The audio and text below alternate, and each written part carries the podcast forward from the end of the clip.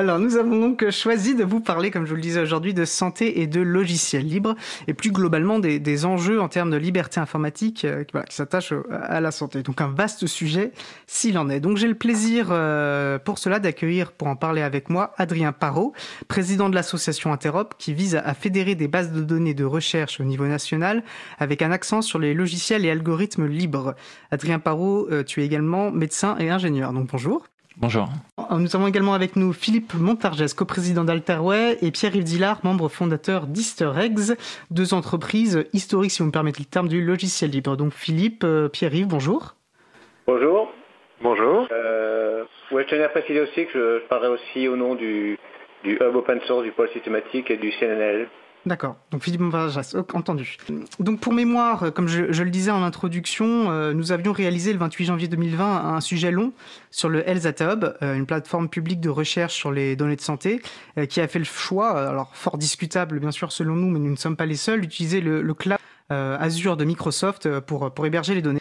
Et nous avions à cette occasion euh, déjà eu le plaisir de, recevoir Adrien Parot et Nicolas Paris, euh, membres euh, également d'Interop, ainsi que Stéphanie Combe, qui, qui présidait ce qui était à l'époque le projet de plateforme et qui est donc devenu une plateforme en place. Euh, entre-temps, beaucoup de choses en fait se sont produites et on viendra euh, en, grande partie dessus. Euh, mais j'aimerais juste préciser rapidement en quelques mots, on va dire la, genèse de l'émission d'aujourd'hui, parce qu'en fait, alors fin juin, une sénatrice Nathalie Goulet a déposé une proposition de résolution pour demander la création d'une commission d'enquête sur le Health Data Hub. Alors là, on s'était dit que c'était bien sûr une bonne occasion peut-être de revenir sur le sujet, de voir ce qui avait pu progresser, et puis particulièrement voilà cadre euh, la situation sanitaire euh, que nous traversons, où les données de santé et de la recherche euh, apparaissent comme sous, sous un jour d'autant plus important. Sauf que le temps d'organiser cela, en prenant en compte la période estivale, alors déjà, il y a une centrale d'achat de l'informatique hospitalière, CIH, qui a lancé un appel d'offres pour proposer du logiciel libre, un, appel d'offres très large sur le logiciel pour qu'il soit proposé aux membres des établissements de santé qui sont membres de ce centrale d'achat. Euh, donc voilà, encore un sujet qu'on ne pouvait pas ignorer. Puis euh, le Privacy Shield, qui est donc un accord entre l'Europe et les États-Unis sur l'encadrement du traitement euh, des données personnelles, et, donc un accord qui est déterminant hein, pour la, plateforme Elzata Hub, a été invalidé en juillet 2020 par la Cour de justice de l'Union européenne. Alors Noémie, Berger, Noémie pardon, Berger a d'ailleurs fait sa chronique du mardi 22 septembre sur le sujet. Donc à nouveau, voilà, quelque chose qu'on pouvait difficilement ne pas aborder dans une émission euh, sur la santé et le logiciel libre. Donc il y a beaucoup de choses. Euh, sans doute, nous serons amenés à, à revenir sur certains de ces sujets de manière plus dans des émissions plus ciblées. Euh, donc je pense que euh, ce sera intéressant peut-être pour objectif de cette émission de faire ressortir voilà, les enjeux de l'informatique dans le domaine de la santé, même si j'aime pas trop le terme de domaine, mais voilà, ces enjeux informatiques et en quoi le logiciel libre constitue un élément de réponse. Et d'ailleurs, j'aimerais bien peut-être poser cette première question à, nos invités à tour de rôle. Euh, quand on vous parle d'informatique, d'informatique, oui c'est ça, d'informatique pardon et de santé, qu'est-ce que ça évoque euh, chez vous, que ce soit positivement, négativement? Bah, Adrien Parot, si tu souhaites peut-être, et puis n'hésite pas à, compléter l'introduction que j'ai pu faire de la présentation. Euh, bah, déjà, merci de, de, de parler de, de, ce sujet qui est, qui est pour moi très, très important. Euh, pour le, moi, le principal enjeu euh, euh d'informatique en santé, c'est les données de santé, parce que c'est grâce à elles qu'on va entraîner nos futurs algorithmes et pouvoir faire même de la recherche dans le domaine de l'informatique. Et si on dit données de santé tout de suite, c'est où est-ce qu'on héberge ces données, où sont-elles, et du coup un cadre de confiance qui doit rester vraiment primordial il ne faut surtout pas partir euh, trop vite dans une direction si celle-ci euh, n'est pas euh, informée de façon transparente et si le patient reste en confiance dans le système de santé. L'informatique en santé s'inscrit dans la santé en général et voilà et les valeurs de, de, de, confiance et de secret sont vraiment au fondement de la médecine. Donc c'est pour moi c'est vraiment l'enjeu l'enjeu majeur qui doit stresser aussi un peu les informaticiens parce que c'est à ce titre, ils deviennent des professionnels de santé euh, aussi lorsqu'ils font lorsqu'ils traitent des données de santé. Euh, donc c'est vraiment ça impose presque un code de déontologie. Enfin pourquoi pas. mais en tout cas, ça doit vraiment obséder. il faut que les patients aient confiance. Il faut informer les patients. Et je voulais juste rapidement faire une petite référence à la chronique d'avant sur le, les rapports maître-esclave. Et du coup, nous aussi, peut-être qu'on est un peu dans une position de, enfin une mentalité un peu de coloniser, où on pense que que on ne peut pas faire autrement que je vais lancer voilà le, Microsoft, Apple, les, les, GAFAM ou les BATX, donc Google, Amazon, Facebook et Microsoft. donc on ne peut pas faire autrement que que ça. on est obligé d'utiliser ça. Ils, ont des budgets de développement absolument énormes. et donc moi l'idée c'est de dire que si on peut, c'est une mentalité. le logiciel libre existe. Il y a plein de choses qui existent. C'est pas parfait, mais on, peut le faire quoi. Oui, c'est très juste. Et puis la colonisation des imaginaires, on voit comment ça peut être important. Euh, Pierre-Yves Dillard, qu'est-ce que ça évoque euh, chez toi, l'informatique, la, santé, lorsqu'on voilà, quand on fait le parallèle entre les deux? Déjà, de mon côté, c'est un monde qui est particulier et euh, qu'on n'aborde pas comme un autre secteur, parce que c'est un domaine sensible qui nous touche forcément en tant que citoyen également. On, y a, on y a un intérêt en tant que citoyen. Donc, gens ne l'aborde pas de la même façon que notre domaine. Ensuite, c'est un. Euh, moi, j'ai vu un, choc de une, rencontre avec une forme de, de de culture où d'un côté on a, alors avec quelques exceptions près, hein, il y en a notamment euh, à la PHP, mais euh, un monde médical qui est un peu souvent otage du jargon et, et de l'informatique et qui finalement est en train d'apprendre à réfléchir différemment et à réfléchir les outils et non pas seulement à, réfléchir en termes de, solutions, de boîtes et, de, marques et de packages, mais à réfléchir à, ses besoins en termes de, solutions et d'organisation. Et, et, c'est là où effectivement on a, nous, prestataires du logiciel libre, des, choses à, leur dire et des choses à échanger. Et on s'aperçoit qu'on peut avoir des visions, euh, on peut partager des visions euh, sur euh, euh, comment on peut emmener une informatique en garantissant notamment, et on en revient aux données, que la donnée des citoyens est, bien traitée et, pas vendue ou commercialisée sans son aval. C'est très juste. Et d'ailleurs, un, des points centraux du, règlement général de protection des données, c'est bien la loyauté des traitements. Et lorsqu'on parle effectivement des données de santé des citoyens, on peut voir à quel point la, question est fondamentale. Euh, Philippe Enchargès euh, d'Alterway et euh, notamment, quelle, serait toi ta qu'est-ce que ça évoque donc pour toi? Moi, ce que ça évoque pour moi, c'est que ça met en exergue là une problématique très large qui est, survenue suite à cette crise et, encore en cours de la Covid, où on s'aperçoit qu'effectivement, on peut avoir les meilleures intentions du monde au niveau des pouvoirs publics et au niveau même des citoyens pour pouvoir quelque part euh, récupérer la main sur, euh, sur, sur, sur ces logiciels, sur ces données, mais ça met en exergue un point fondamental, c'est que l'industrie européenne, voire française, notamment en termes d'infrastructure, a pris un retard tellement énorme qu'on en est à se demander comment on fait pour développer des applications métiers ou d'usage comme dans le domaine de la santé qui nécessitent vraiment une très grande spécialisation et qui ont, on le voit bien, un impact euh, sociétal au niveau des citoyens qui est énorme on peut avoir les meilleurs projets du monde, mais on s'aperçoit que si on n'a pas une maîtrise euh, des infrastructures, et notamment là on parle des données, des infrastructures en termes de cloud, en termes de réseau, on s'aperçoit qu'on peut euh, avoir les meilleurs projets du monde, mais derrière ça débouche sur des hiatus comme le Health Data Hub qui, euh, effectivement a fait un choix quelque par défaut parce qu'il n'y a qu'un seul prestataire à un instant T qui pourrait répondre, semble-t-il, au cahier des charges du Health Data Hub et pour moi, ça pose vraiment la question, quelque part, la schizophrénie de nos pouvoirs publics qui, qui pousse effectivement à, digitaliser très vite, à offrir des solutions très vite. Et dans le cas de la santé, on voit qu'il y a un intérêt énorme à, exploiter toutes les données de santé qui existent pour pouvoir effectivement pour être capable de fournir des, solutions, des, analyses euh, plus pertinentes et plus rapidement. Mais s'il n'y a pas derrière cette volonté aussi d'investir et de se sortir quelque part de, euh, ben de cette, euh, ce poison, mais de cette, cette dépendance à l'infrastructure, qui est soit qu'elle soit euh, essentiellement anglo-saxonne, américaine, voire chinoise, on est dans un, on est, c'est quelque part, c'est voué à l'échec. On ne peut pas d'un côté pousser à la souveraineté numérique et de l'autre côté continuer à ne pas, dans les appels d'offres, à promouvoir les, les solutions d'infrastructure qui sont plutôt européennes, sachant qu'elles sont effectivement euh, un stade euh, qui n'a rien à voir avec ce que peuvent proposer les, sociétés dont on parle, euh, multi-américaine ou autre. Donc pour moi, c'est un vrai sujet, ça met en exergue ce point-là, surtout sur un domaine comme la santé, qui est, comme le disait Pierre avant, est un domaine qui est extrêmement sensible et qui demande vraiment à avancer avec précaution. Oui, très juste. Mais c'est vrai que la, question de souveraineté est, assez récurrente. À l'April, c'est vrai qu'on aime bien aussi dire que, euh, au-delà de la savoir, bien que la souveraineté euh, euh, territoriale par rapport à l'américaine et, chinoise et donc une souveraineté européenne, ce qui importe beaucoup aussi, c'est même indispensable l'usage de, de, logiciels libres pour qu'on parle vraiment plutôt d'une souveraineté populaire, qu'on puisse accéder aux sources. Je crois que Adrien souhaitait réagir également. Oui, c'est aussi pour préciser que hum, dans le cadre du, du choix du Hub, il n'y a pas eu de concertation large euh, avec euh, les différents acteurs, notamment les industriels du euh, logiciel libre. Donc ça, ça n'a pas été fait. Ça aurait pu, et c'est ça qui est bien, comme on disait, comme Pierre-Yves disait, avec le logiciel libre, on peut co-construire. Donc on aurait pu être dans une démarche de co-construction et d'évolution par palier progressive. Déjà construire une communauté d'hôpitaux qui partagent et échangent leurs données, centrées sur l'interopérabilité.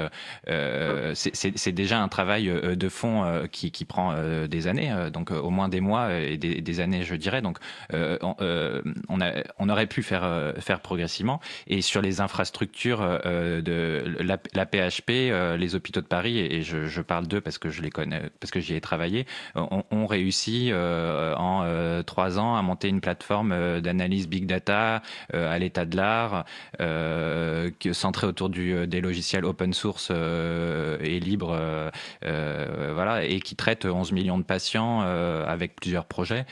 Euh, donc je pense vraiment que c'est euh, que c'est même, même sur le même sur les, les, hébergements et les, infrastructures si on en, si on s'en donne les moyens on n'est pas en tout cas voilà moi centré peut-être un peu à Paris et aux hôpitaux de Paris on, peut y arriver. Pierre-Yves Dillard donc. Non non pardon je, j'ai accessé complètement parce que nous on est au cœur de ces problématiques et effectivement, alors après, euh, l'hôpital euh, n'est pas la PHP et le PHP est vraiment une exception euh, dans le paysage. Après, quand on, va dans des autres établissements qui ont, moins de moyens finalement, les réalités sont, plus complexes et c'est plus compliqué à mettre en œuvre, il y a moins de ressources. Et, ce qui est frappant dans, ces milieux-là, et Adrien en est un, exemple, hein, c'est que les informaticiens sont des médecins. Et euh, moi, je suis émerveillé euh, dans nos relations, nous, qu'on peut avoir avec les hôpitaux, c'est de savoir que euh, entre deux requêtes, il y a un service de réanimation en charge de la personne qui est bah, le jour, elle soigne des patients du Covid et la nuit, elle fait des requêtes pour nous fournir des données pour venir alimenter les, les applicatifs. C'est complètement fou comme situation. Voilà, c'est des gens brillants, mais le système dans certaines euh, régions, le système tient grâce à une volonté incroyable de, certaines personnes. Est-ce que tu peux juste préciser euh, ce que signifie requête pour les personnes qui ne sont pas forcément familiers du jargon Ah pardon, nous on a, un contexte où le, où l'administrateur euh, qui est en train de construire l'entrepôt de données et qui doit faire des requêtes pour aller récupérer des, données pour venir les alimenter le, futur entrepôt de données de santé, bah, c'est le responsable de la réanimation par ailleurs. Merci. Philippe Montargès Ce que disait Adrien tout à l'heure, effectivement, euh, dans la consultation, par exemple, euh, de l'écosystème des acteurs du logiciel libre et de l'open source en France n'a pas été forcément contacté dans le cadre du Data Hub, mais surtout, pour travailler notamment dans le domaine de la donnée euh, et l'hébergement de la donnée, il faut, vous savez, il faut il y a cette fameuse certification de, données de santé qui est, à avoir pour travailler et, notamment euh, infogérer et administrer des données de santé euh, en France. Et il y a, cinq niveaux de, six niveaux de certification dans la certification AGS. On s'aperçoit que d'une part, il y, a, très peu d'acteurs qui la possèdent sur les six niveaux. Azure, d'ailleurs, de Microsoft était un acteur qui le possédait sur les six niveaux. Mais quand on a cette certification, même avec les six niveaux, ça ne garantit en nul, euh, aucune façon que votre, vos données seront comment dire, gérées en France ou en Europe. Mm. Euh, donc, pour moi, ça pose un problème aussi au niveau de quasiment de, euh, de ces certifications qui, qui, qui, qui, ne, qui sont complètes pour gérer correctement selon euh, à la fois la logistique, à la fois l'infrastructure logicielle, à la fois l'administration des, données, la façon dont on utilise ces informations et aussi le stockage mais euh, tout ça, on peut être certifié données de santé sans avoir l'obligation, mais c'est ça qui moi m'a frappé dans ce dossier-là, sans avoir l'obligation d'avoir ces données stockées euh, en France ou voire en Europe. Oui, c'est significatif. Et c'est vrai, c'est vrai que c'est au cœur, ça, l'hébergement. Mais on va revenir dessus, parce qu'on va parler, euh, euh, on va parler de, la recherche sur la santé. On va notamment évoquer des actions en cours euh, pour lutter contre le, ce choix sur les Alta Hub. Et ça m'évoque aussi ce que Philippe Montargès, tu évoquais le cahier des charges du Alta Hub. Et, je pense que ce soit quoi on doit aussi avoir à l'esprit, c'est que tout ça, il y a des décisions aussi politiques ou des absences de décisions politiques, que ce soit dans la définition euh, des critères pour, avoir, euh, pour être de données de santé, euh, dans le, la, la, manière dont va être rédigé le cahier des charges euh, du Health Data Hub, il faut aussi réfléchir, voilà, en termes politiques, euh, ce à quoi, ce, ce à quoi, qu'est-ce qu'on veut atteindre et euh, quelle place, notamment, on donne, on prend en compte dans, dans, dans, pardon, pour les libertés informatiques. Je vous propose quand même, avant de passer à, à, cette question qui, je pense, sera un peu plus, nous prendra peut-être plus de, de, de, temps puisqu'elle est, elle est peut-être plus présente, euh, évoquer quand même la situation, euh, parce que Pierre-Yves notamment commençait à, à, évoquer ça, de, de l'informatique hospitalière, puisqu'il y a eu ce, ce cet appel d'offres pendant l'été, c'est vrai qu'on s'y attendait pas particulièrement parce qu'il faut savoir que cette centrale d'achat, il y a plusieurs manières pour les hôpitaux de se fournir en informatique. Cette centrale d'achat, l'informatique hospitalière est, sans doute une des principales. Donc elle a 1200 établissements de santé qui sont membres et qui peuvent se fournir via cet intermédiaire. Et elle, elle était plutôt, on va dire, elle poussait plutôt à, enfin, elle vendait plutôt du Microsoft. Hein. Elle était quand même plutôt vendeuse de Microsoft. Et là, un appel d'offres euh, sur euh, de, logiciels libres, sur une très grande, enfin une grande variété de services euh, logiciels libres a été a été réalisé cet été. Alors, avant de parler d'ailleurs spécifiquement de cette, cet appel d'offres, moi, je me voilà, je suis expert, moi je ne connais pas du tout euh, l'état, on va dire, de l'informatique hospitalière. Quelles sont déjà peut-être les, spécificités par rapport, on imagine qu'elles sont là, donc les données de santé ont été évoquées. Quelles sont les spécificités euh, de l'informatique euh, dans un hôpital? Adrien, toi qui es médecin, peut-être que tu souhaites... Euh... Euh, déjà, euh, il y a beaucoup de, logiciels qui ne sont pas totalement spécifiques à, l'hôpital et du coup, on peut aussi commencer par eux et grappiller progressivement un éditeur de texte collaboratif, un tableau Excel. Enfin, il y a, plein de des gestions d'administration. De, enfin, tout, toutes ces ça, c'est vraiment quelque chose qui est très transversal et, et d'ailleurs les, les SI se sont équipés historiquement les services les, services d'information et euh, des hôpitaux se sont équipés initialement euh, déjà sur euh, les entrées-sorties, enfin des voilà des choses qui sont assez loin du métier. Euh, et après, euh, euh, sinon, les besoins, le principal besoin, c'est le dossier patient informatisé, potentiellement connecté avec le DMP, qui est, qui est le, le, dossier patient national cette fois-ci. et donc là, il, il existe plusieurs acteurs, dont des logiciels libres aussi. il y a un projet GNU qui s'appelle GNU Health, par exemple, qui, qui pense à la fédération, à la décentralisation, aux standards d'interopérabilité. Donc voilà, il y a tout euh, tout ça. Et, et c'est vrai que moi, le, ce qui m'a frappé, c'est l'envergure du marché. Euh, déjà, si euh, par exemple on remplace Oracle, on, si on commence par la base, qui est la base de données, et que progressivement on se libère d'Oracle, qui coûte beaucoup, beaucoup d'argent, vers pour aller vers Postgres, déjà c'est un pas énorme pour les hôpitaux. Donc Merci. Et tu devances une question que je me posais, c'était euh, c'était s'il y avait des, des logiciels libres pendant spécifiques aussi pour les métiers de santé. Et du coup, j'ai envie de me tourner vers euh, bah, les, nos deux représentants d'entreprise euh, oui. du libre, Pierre-Yves Dillard. Euh, alors, nous, on est une boîte de service, donc nous, notre métier, c'est de travailler plutôt sur des projets à façon et on ne fournit pas d'outils, on fournit de l'assistance. effectivement, donc nous, quand on va parler d'une solution, on va forcément, euh, bah, notamment proposer, euh, nous en tout cas chez Sterex PostgreSQL, ça fera partie d'une un, solution, mais on ne va pas fournir ou vendre PostgreSQL comme on, vendrait un, support Oracle. Ça sera intégré dans un, projet plus, global. Voilà. Mais pour moi, juste pour répondre à la, première question sur quels sont les logiciels de l'informatique hospitalière, euh, nous, on est amené à les recenser à l'échelle de, notamment de, la PHM, et on s'aperçoit qu'il euh, y a y a beaucoup de disparités euh, et euh, d'outils, de techno, de licences. Et euh, quand on doit regrouper le tout au sein euh, d'un même entrepôt, y a, on s'aperçoit qu'il y a, pas mal de, de, travail déjà d'inventaire à faire pour euh, créer un vrai référentiel de données qui permet de faire un état de l'art de euh, bah, le statut de la donnée, par où elle rentre, par où elle sort et où est-ce qu'on peut la récupérer et comment on peut euh, garantir sa traçabilité. voilà.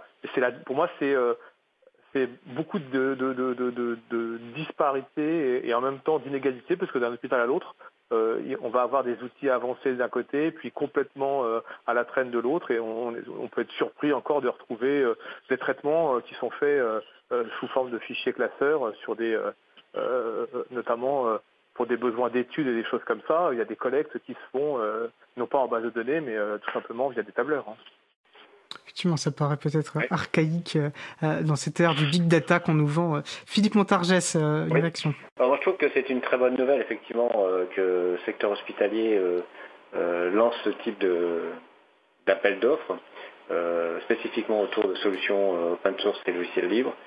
Le seul, le, seul, bémol, et je connais un petit peu le dossier parce que nous, Alterway, on, fait partie d'un groupement qui répond à ce dossier-là.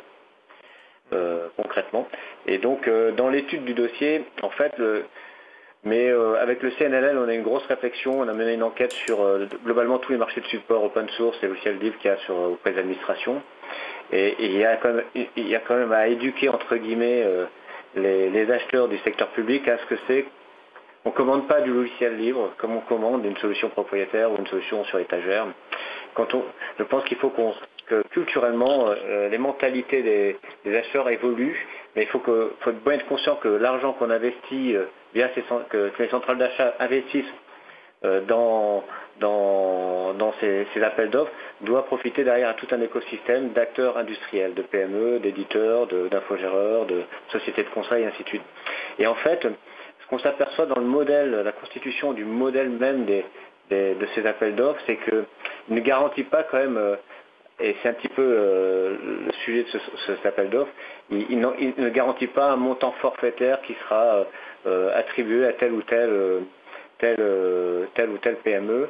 Et c'est pour ces PME-là qui répondent à ces dossiers-là, c'est très compliqué de pouvoir s'engager sans passer par un groupement. Et un groupement qui soit porté par un gros intégrateur.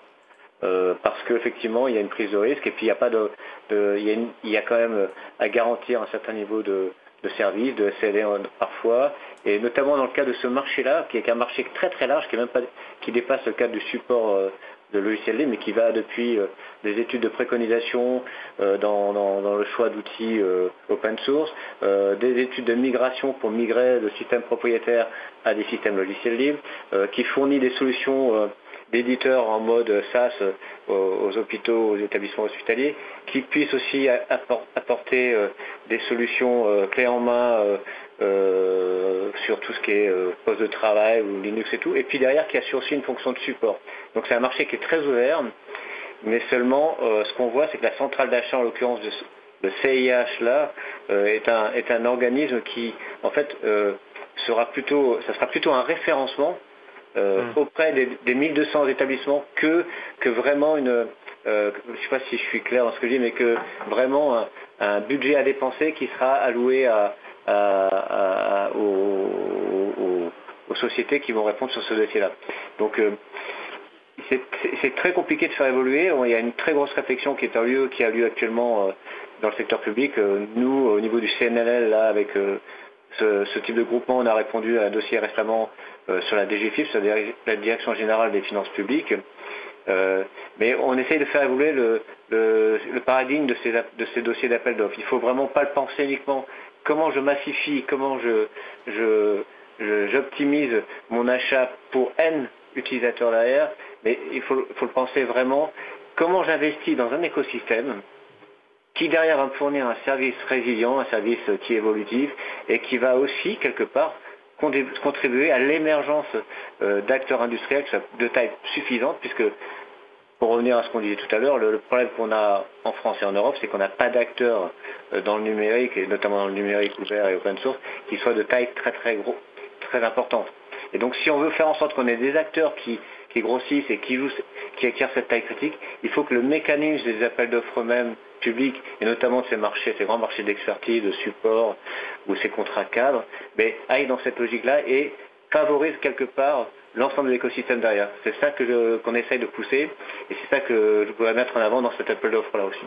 Oui, c'est un, point. Euh, et c'est vrai que la, question de la commande publique peut paraître euh, euh, hors sujet, euh, hors sujet, mais en fait, il ne l'est pas dans le sens où on voit bien les, les, les effets que ça peut produire. Bah, du coup, comment, enfin, comment va s'équiper une partie de l'informatique hospitalière Et c'est vrai que quelque chose qu'on pousse, notamment, bon, nous, on, pousse pour une priorité logicielle donc ça, c'est pour l'aspect juridique, mais aussi culturel, comme, comme tu l'évoquais. Et on voit bien là, à nouveau, alors pour les personnes qui s'y connaissent et qui s'intéressent, voilà, le contrat est un accord cadre mono-attributaire non allotis, c'est-à-dire qu'une seule réponse doit répondre à tout.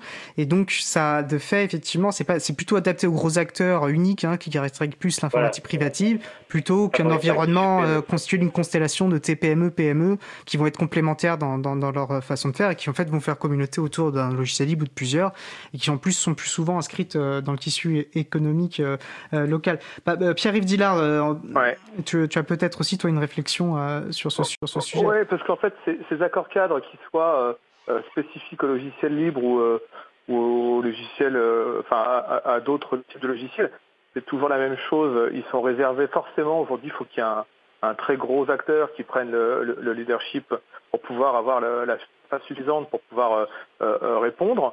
Euh, mais que ça soit, c'est toujours pareil. En fait, on a un inventaire absolument affolant de prestations attendues ou de logiciels à supporter.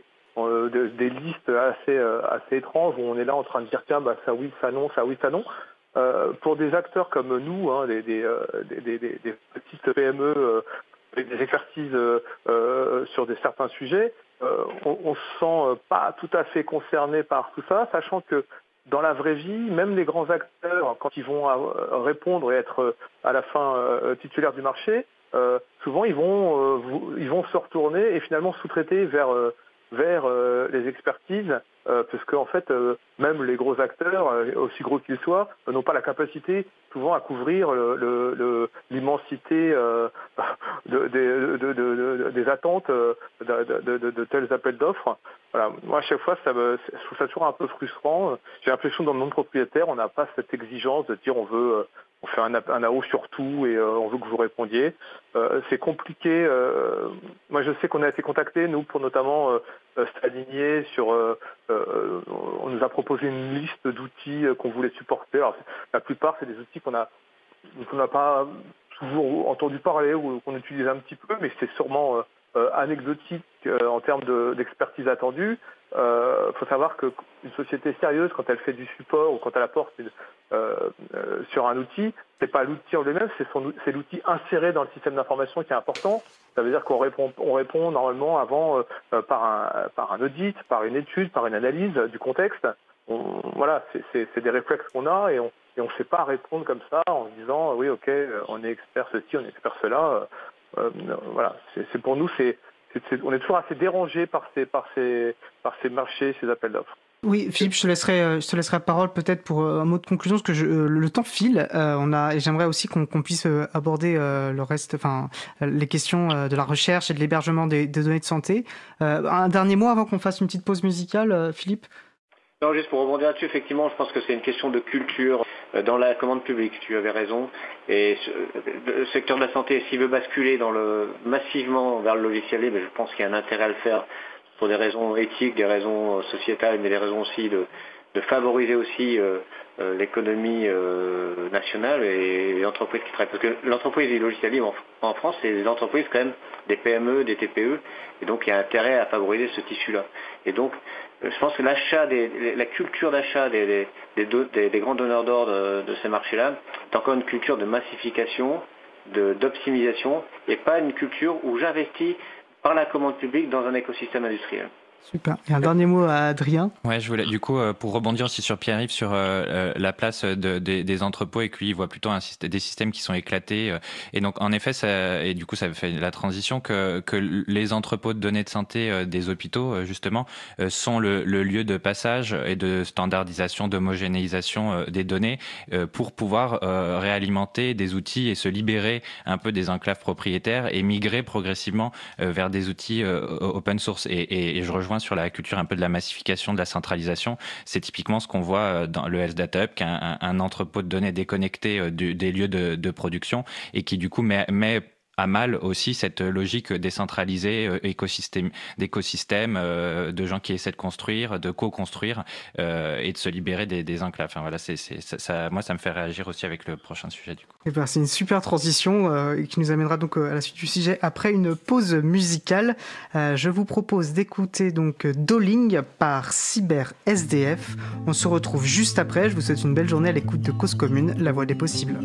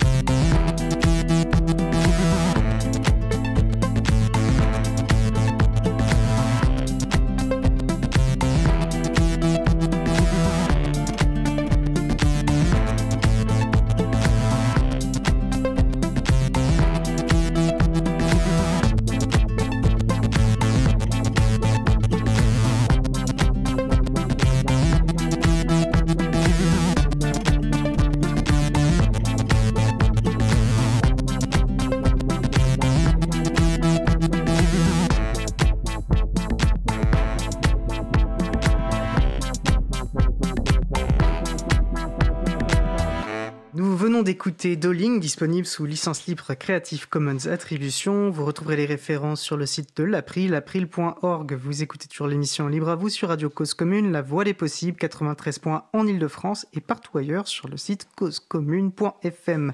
Je suis Étienne Gonu, chargé de mission Affaires publiques pour l'April, et nous discutons de santé et de logiciels libres avec nos invités Adrien Parot, Pierre-Yves Dillard et Philippe Montargès. N'hésitez pas à participer à notre conversation.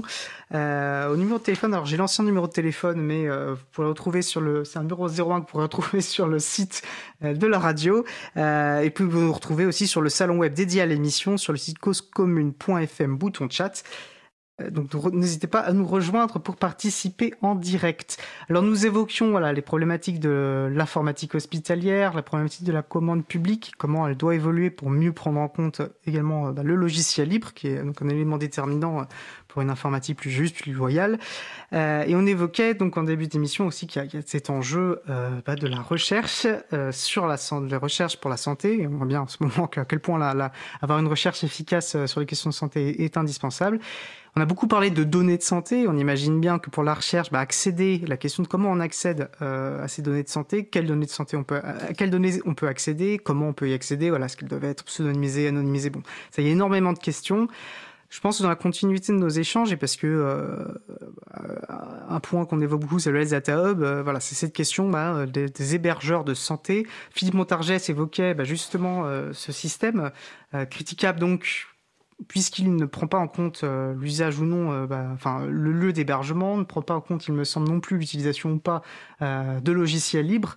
Et donc qui est la certification hébergeur de données de santé. Bah, Philippe Montargès, est-ce que tu évoquais ces certifications Est-ce que tu peux nous expliquer un petit peu ben, en quoi elles consistent? Tu as dit qu'il y a plusieurs niveaux, comment est-ce qu'on, comment, par qui elle est attribuée, etc. Bon, en fait, c'est comme toutes les certifications. une certification de santé, ça repose sur, là, il y a six niveaux.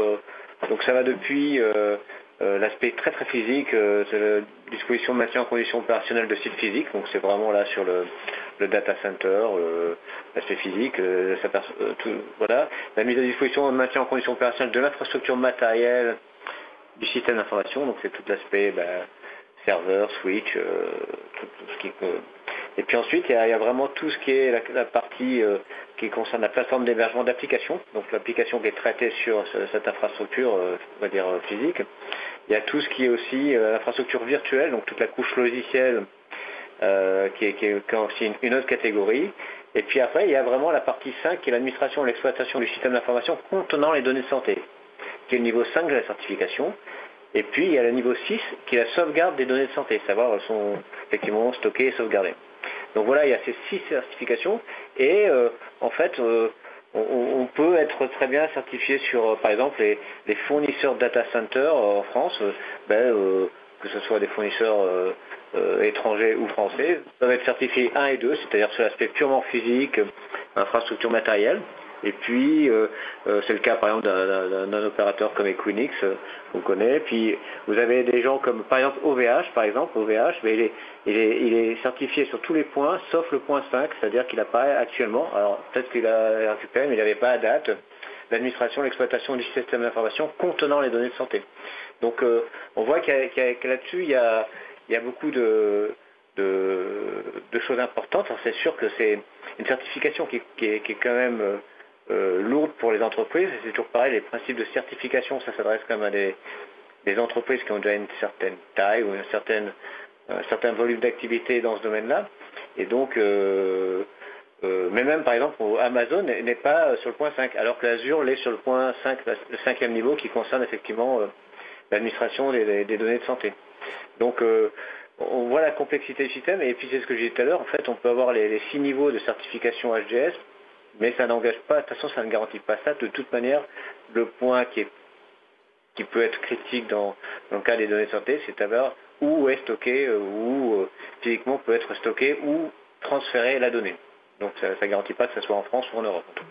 Donc juste pour résumer, si je comprends bien, en fait, chacun de ces niveaux euh, dit, enfin, il faut les avoir et ça dit ce qu'on est, est en mesure de faire avec des données de santé.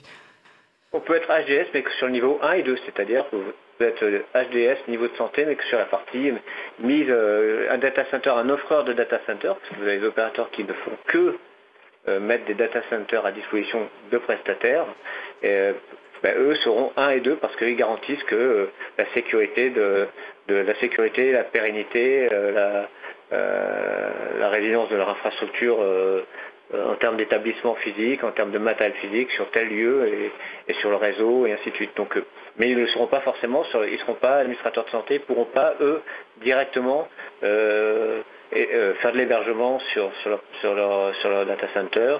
Ça sera un prestataire qui pourra le faire. Donc il peut y avoir comme ça aussi un mécanisme de couche de prestataires qui, sont les uns. Il peut y avoir le 1 et 2, puis un, qui, un autre prestataire qui est certifié sur 3 et 4 et qui, s'associe, qui, est en partenariat avec le 1 et 2, et ainsi de suite. Donc il y a aussi ce type de mécanisme qui peut être mis en œuvre. On voit la complexité, euh, effectivement. Alors Mario-Odile avait une question euh, sur le, salon, euh, sur le salon Libre à vous, une question tout à fait logique d'ailleurs. qui est-ce qui accorde cette certification C'est une, alors ça, c'est la certification, c'est une bonne question. C'est une, euh, c'est comme pour les certifications ISO, c'est un organisme spécialisé qui, les attribue et qui a tout, un process de, préparation, d'examen. Euh, c'est un organisme, je sais pas le nom de l'organisme. Le COFRAC. C'est ça. COFRAC, entendu. Je veux pas, on retrouvera, euh, c'est pas forcément la peine de déplier la chronique. Euh, Adrien, j'ai l'impression que tu souhaitais réagir ou? C'est juste sur, euh, en, effet, ça, ça, ne garantit pas de la localisation des données et surtout de la juridiction de l'entreprise qui qui héberge les, données. Et donc là, on rentre dans des sphères on en va peut-être un petit peu parler plus tard.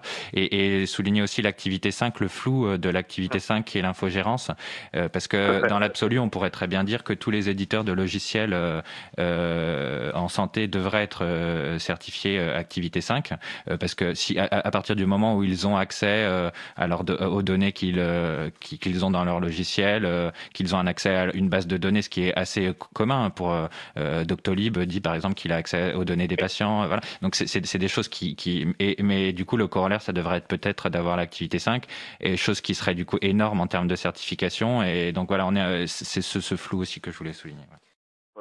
Repréciser ce qu'est l'activité 5 pour les personnes qui sont moins familières. C'est l'infogérance en fait applicative. C'est le fait de, d'administrer l'application, d'y accéder pour y faire des opérations de maintenance euh, euh, sur la production.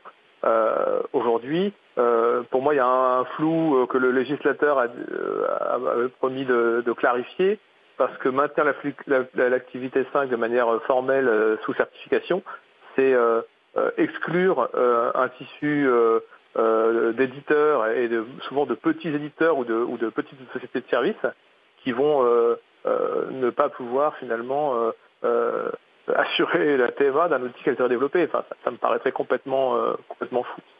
Oui, surtout que c'est quand même assez lourd pour une entreprise de passer cette certification. Nous, on sort une certification ISO 27001, c'est déjà compliqué pour un domaine d'infogérance. Et passer derrière la foulée les certifications. C'est un, investissement lourd pour une PME, euh, c'est sûr. D'ailleurs, je crois que Adrien du musée qu'Aterop souhaitait, enfin, vous mettez en place quelque chose pour. Euh, euh, bah, du coup, euh, nous, on sous-traiterait justement cette, euh, cette, cette, activité 5, mais, mais en effet, l'idée, nous, c'est un peu sur le modèle des, des, des chatons et de Framasoft. Et les chatons, c'est un, j'ai pas l'acronyme en tête, mais c'est un. Le des hébergeurs alternatifs, neutres, transparents. Genre, du coup, j'ai inversé. Et solidaire. Et, solidaire voilà. Et, et, du coup, et donc, c'est de, d'essayer de, décentraliser un peu le web et, les serveurs.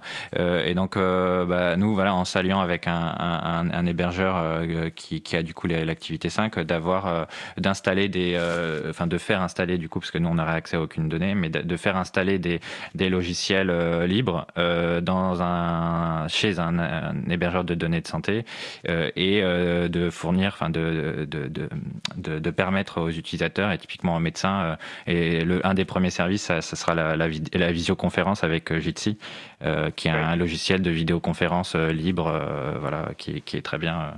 On avait reçu le fondateur, enfin le, créateur de Jitsi, donc dans le, disponible en, podcast, on vous, vous retrouvez la, la, référence euh, sur le site. Euh, ça, c'est oui, très intéressant. Bah, peut-être qu'on pourra, j'évoquais des possibles émissions futures, ça pourrait peut-être faire, faire l'objet d'une. Euh, je vous propose quand même d'avancer puisque le temps file euh, et on parlait des limites euh, de cet euh, hébergeur de données de santé, puisqu'effectivement, bah, ça n'a pas empêché. Enfin, Microsoft détient ce Sésame. Microsoft a donc, a donc été choisi comme hébergeur des données de santé pour la plateforme Health Data Hub, avec voilà toutes les problématiques qu'on peut imaginer, dont on avait parlé donc en janvier, euh, en janvier 2000, euh, le 28 janvier 2020. Euh, alors Interop a été assez active, et il l'est toujours, pour lutter un peu contre ce considère être effectivement un choix, un choix très regrettable politiquement. Euh, peut-être voilà faire un petit point. Alors il y a une pétition pour demander une commission d'enquête. Je crois qu'il y a des recours euh, devant le, juge. Est-ce que tu peux peut-être nous faire un petit point, Adrien? Oui, du coup, euh, en, deux mots, le, le, Data Hub, c'est la centralisation dans un seul lieu de toutes les données de santé de tous les citoyens français et toutes les données de santé, c'est vraiment tout, le kiné, le médecin G, la pharmacie, etc., etc tout ce qui est euh, santé euh, va aller euh, au Health Data Hub de façon pseudonymisée. Donc, on n'aura pas les infos directement identifiantes, mais c'est quand même une très très grosse base de données. Euh, qui recoupe 67 euh, millions de, patients euh, au moins.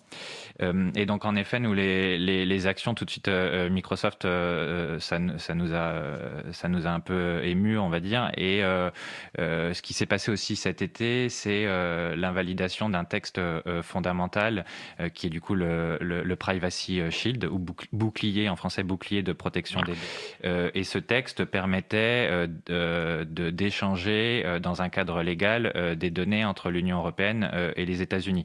Et donc, si par exemple Microsoft, parce que là c'est ce qui nous concerne, adhère, enfin, oui, adhérait à ce, texte, donc il pouvait faire, faire ces échanges. Ce texte-là a été invalidé par un, militant de, la vie privée, enfin, des, droits et des, des libertés fondamentales, qui s'appelle Schrems. et donc, à partir, enfin, depuis le 16 juillet, tous les transferts entre l'Europe euh, et les euh, États-Unis sont euh, réputés illégaux. Pour euh, préciser peut-être que tu es invalidé par ce militant, et il faut vraiment saluer son action, mais ça montre aussi qu'une personne, un individu, et il s'est saisi de son droit, il a amené ça jusqu'à la Cour de justice de l'Union européenne, où il a obtenu l'invalidation euh, de cet accord, qui était censé dire qu'effectivement les deux régimes juridiques partageaient les, valeurs communes, enfin les, ah. critères euh, minimums, et ce qui a invalidé la Cour de justice. Et donc on peut aussi saluer, voilà, montrer aussi qu'une action militante peut aboutir. à quoi ça peut aboutir Je n'ai pas la date, mais ça, mais, ça, ça a l'air d'aboutir à tel point que Facebook menace euh, la Cour de justice euh, de, partir de l'Union européenne euh, avec Instagram au passage. donc il y a, voilà une, pression et un bras de fer qui se, qui se met comme ça entre les États-Unis et l'Union européenne. Euh, et donc ça prouve bien que, euh, euh, et oui, nous, ce, ce, que la CNIL plusieurs fois aussi a dit, c'est qu'au sein du Health Data Hub et que Microsoft ne s'engage pas à ce que les données restent dans l'Union européenne lorsque les données sont analysées, donc sur un processeur ou sur une carte graphique.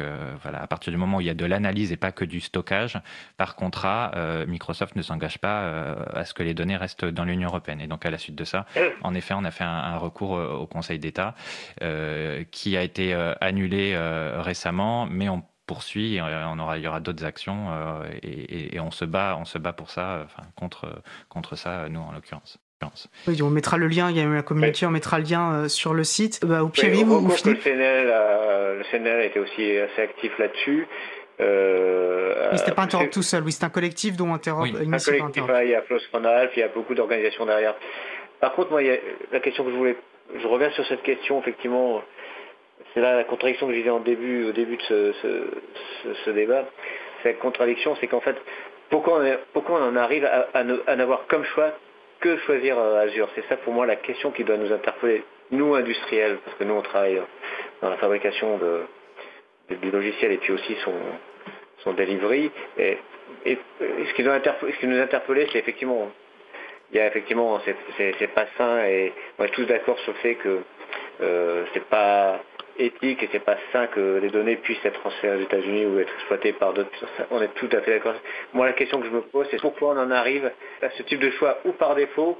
Je ne pense pas que les, gestionnaires, je ne suis pas spécialiste du dossier, mais les gestionnaires de SData Hub aient voulu absolument favoriser Microsoft. Je ne pense pas que ça vienne d'un choix euh, par euh, volontaire, mais je pense que ça vient par, c'est un choix par défaut. Et, en, fait, ça pose la question, est-ce qu'il y, a des alternatives concrètes, euh, industrielles, euh, opérationnelles, qui, pourraient euh, traiter le problème du health data hub Et c'est ça, pour moi, la question qu'on, se pose au niveau du CNLF, au niveau du hub open source. Une initiative dans laquelle nous, on investit beaucoup. C'est, la réponse qu'apporte ce, le fameux projet Gaia-X euh, parce qu'effectivement, c'est une façon de construire en Europe, peut-être une alternative, euh, peut-être une, opportunité de construire en Europe, une, alternative en termes d'infrastructure de réseau de données, euh, qui soit bon, souveraine. Nous, on souhaiterait qu'elle soit le plus open source possible. Mais voilà, je pense que la question à ce moment là c'est il faut vraiment qu'on arrive à se doter, outre le fait de, de récriminer effectivement et d'attaquer les GAFAM, moi, ça me va. Mais ce, ce qui est surtout important, c'est qu'on puisse construire à côté, en parallèle, ces solutions opérationnelles qui puissent euh, répondre à ce type de problématique.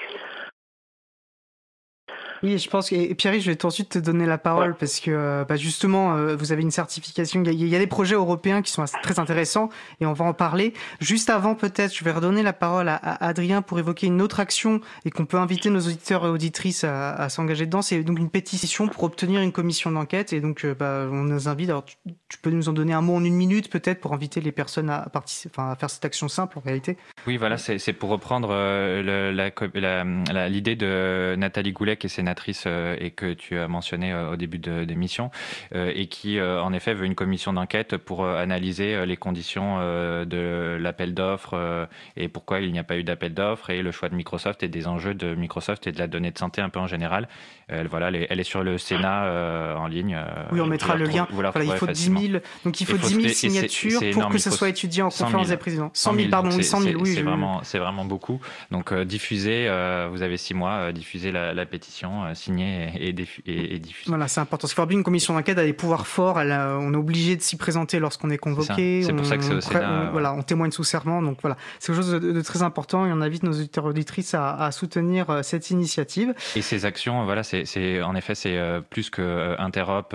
C'est en effet il y a les, industriels, il y a aussi des patients, des associations de patients, des, des, médecins qui se sont engagés, donc des syndicats de médecins. Didier Sicard qui est connu aussi pour l'éthique. Enfin voilà, il y a, c'est vraiment un, un collectif large. Oui, c'est bien de, très important de le préciser. Et du coup, euh, bah, je vous propose d'avancer. Et bah, Pierre-Yves, j'aimerais donc te, donner la parole parce que Easter Eggs a une certification Eden. Donc, euh, bah, tu pourras dérouler un acronyme de European Health and Data Evidence Network. Euh, et donc, qui propose une approche, voilà, avec, il me semble, le logiciel libre et au centre, enfin, fait partie des critères, qui est basé, voilà, sur quelque chose d'une mise en réseau. Est-ce que, voilà, tu peux nous expliquer quelle est cette certification, pourquoi vous avez le fait le choix d'y recourir et nous parler de ce projet? Alors, je, je rebondis juste deux secondes sur ce qu'avait dit euh, euh, Philippe avant. Euh, euh, sur la nécessité, quand on a un projet comme le S-Data Hub, d'avoir aussi une vision technique, parce qu'en fait, le problème, c'est que euh, souvent, les politiques pensent que la technique, c'est un point de détail. Or, euh, il faut savoir déjà ce qu'on a dans la boutique pour savoir avec quoi on va faire et comment on veut faire.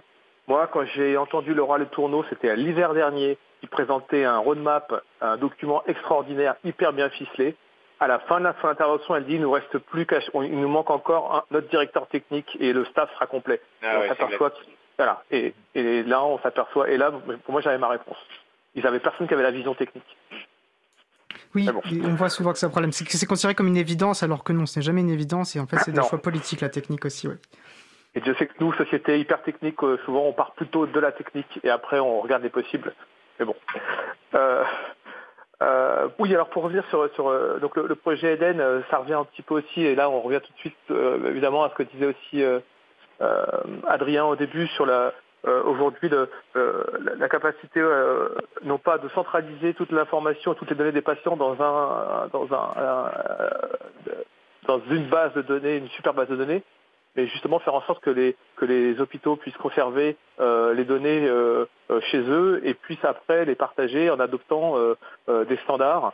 le projet Eden, c'est un projet, alors c'est un projet qui est mené par l'Union européenne et derrière les big pharma hein, qui sont, sont aussi à l'affût parce que eux ça les intéresse d'avoir accès à terme à ces données-là avec des standardisations et des, et, des, outils qui permettront de faire tourner des algorithmes euh, identiques partout.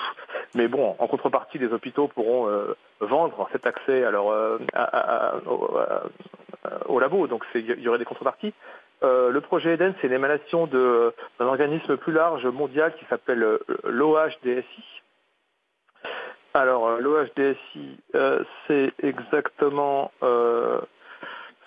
un petit peu comme Eden au HDSI. À chaque fois, je, vais retrouver, je vais retrouver, on, verra. C'est l'Observational Health Data Science en informatique.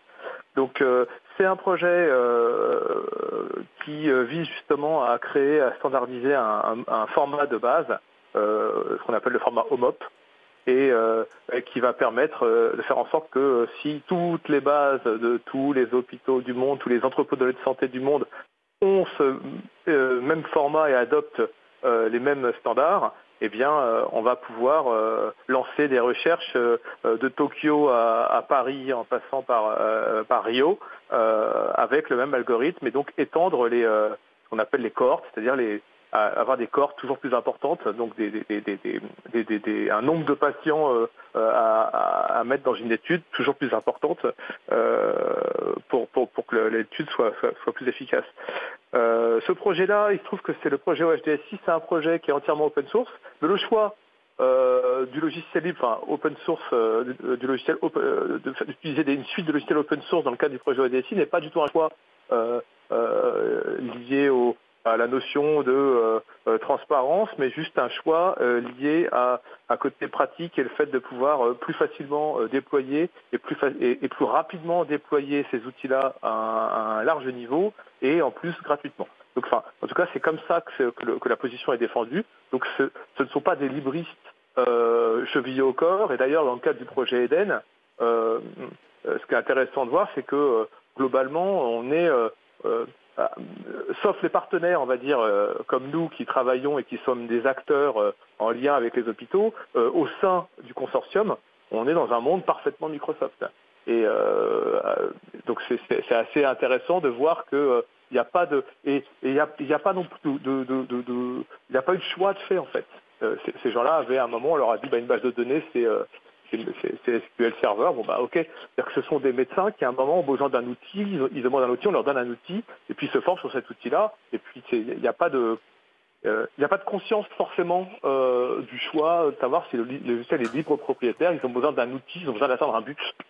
Et, et, en cela, c'est c'est intéressant et ça peut poser des problèmes à un moment parce que, et là on peut parler aussi des, standardisations et, des normes qui sont visées, puisque euh, euh, de la même façon qu'on doit définir des normes communes, faut-il encore faire attention euh, que ces normes soient elles-mêmes quelque part publiques et libres et ne soient pas des normes qui soient à terme euh, possédés par des, euh, organismes ou en tout cas euh, gouvernés par des consortiums privés. Bah, merci beaucoup pour ce, c'est très juste, ouais. Euh, je vois le temps filer, excusez-moi, du coup, je, je, pense à plusieurs choses. Euh, je vous propose, malheureusement, on va peut-être conclure. Donc voilà, je vous laisse chacun un, un mot de la fin, soit sur euh, ce qu'il faut retenir de l'émission, si vous voulez rebondir sur effectivement ce, ce projet. Et on voit si ça m'évoquait l'importance d'un pragmatisme euh, aussi dans, dans l'éthique. Et on voit que c'est ça finalement qui qui a poussé peut-être vers le logiciel de ce que je retire de ce que tu nous as dit. Donc peut-être une minute chacun, voilà, s'il y a un, un, mot qui. qui... Oui, bah moi c'est la, la, technique et, politique euh, et, et vraiment éminemment politique euh, et il faut, faut, vraiment y penser à chaque fois qu'un ingé fait, fait une, une, action. Il y a une, ça sous-entend de la politique. Euh, le modèle HOMOP, on le promeut aussi. Euh, on a eu des discussions déjà avec Hysterex sur ça pour dire aussi le, les big pharma, c'est qui? C'est en partie hein, IQVIA qui est le plus gros data broker de données de santé et le, le président de IQVIA, c'est l'ancien directeur du, de l'adresse la, de qui a mis en place le Health Data Hub. Donc il y a aussi tout cet enjeu de, de pouvoir aussi très important. Et vous disiez, je crois que c'est Philippe, euh, euh, le, choix euh, enfin, que, ça questionne les industriels euh, dans, dans, leur réponse euh, au Health Data Hub. Moi, je pense c'est pourquoi le, le Health Data Hub est parti dans cette direction aussi. Des alternatives décentralisées existaient. Si on veut faire de la recherche de qualité, il faut des alternatives décentralisées comme OMOP. voilà, donc c'est et, si on veut centraliser pour certaines études, mais sûrement pas toutes, mais sûrement parfois, on, on, doit centraliser dans un lieu. Et ben, il y a plein d'initiatives initiatives, TerraLab, le CASD, euh, euh, les hôpitaux peuvent centraliser, euh, d'autres hôpitaux pour certains projets. Enfin, il y a vraiment il y a, un, écosystème qui existe, qui doit être développé, et, les industriels sont évidemment les bienvenus. On pourra pas, enfin voilà, c'est mais autour du livre. Super. Bah, Philippe Montargès. Ou... Oui, oui je, reprends ce que dit Adrien. C'est vrai que le sujet que ça pose, effectivement, c'est ce que j'ai tout fait au début, c'est que si on ne reprend pas la maîtrise de, des infras, à la fois nous en termes de développement, si on ne maîtrise pas techniquement les infras euh, avec de l'open source, euh, et si on n'a pas une offre alternative euh, conséquente, on pourra toujours que pleurer. Après, c'est logique de souveraineté ou c'est donc moi j'appelle les, les, industriels qui travaillent dans le secteur à rejoindre l'initiative, à s'investir par exemple dans l'initiative de Gaia X. après, elle vaut ce qu'elle vaut, mais au moins au niveau européen, il y a une initiative qui vise effectivement à reprendre le contrôle euh, de l'infrastructure de réseau de données, puisque c'est un, projet autour de ça, qui associe à la fois des grands utilisateurs. D'ailleurs, je crois qu'il y a un data space euh, santé qui existe dans le cadre de GaiaX. Et, et, je pense que c'est important que les acteurs de l'open source, les acteurs industriels open source et du libre en France s'investissent là-dedans pour effectivement imposer euh, quelque part euh, ben, euh, le livre dans la fabrication de ces, futures infrastructures qui vont être, ben, j'allais dire, le socle de tous ces data spaces verticaux par de grands domaines. Et la santé en est un. Donc, il faut vraiment qu'il y, ait cette logique-là. L'appel est passé, oui. Je, me permets. Les, les Américains, mais il faut aussi que nous, on soit capable de, s'investir et de, produire des choses qui, tiennent la route. C'est un appel sens, sens voilà. Très bien, l'appel est passé. Euh, Pierre-Yves, hein, si, tu, si tu peux être d'une efficacité redoutable dans ton dernier mot. En une phrase, euh, vu le thème, c'est euh, pourquoi pas sensibiliser les médecins euh, plus tôt dans leurs études à ces problématiques-là, puisque aujourd'hui, c'est ils doivent ils doivent se sentir concernés et je crois qu'ils arrivent désarmés quand ils sont confrontés au sujet euh, très tard. Très juste euh, dit Isa, je suis d'accord, on en revient toujours à la question de l'éducation. Donc un grand merci à vous trois pour ce sujet passionnant. Effectivement, c'était un peu ambitieux peut-être dans ce temps si court d'aborder tous ces points, mais c'était passionnant. Euh, bah, merci, je vous souhaite une très bonne fin de journée et puis à bientôt, j'espère.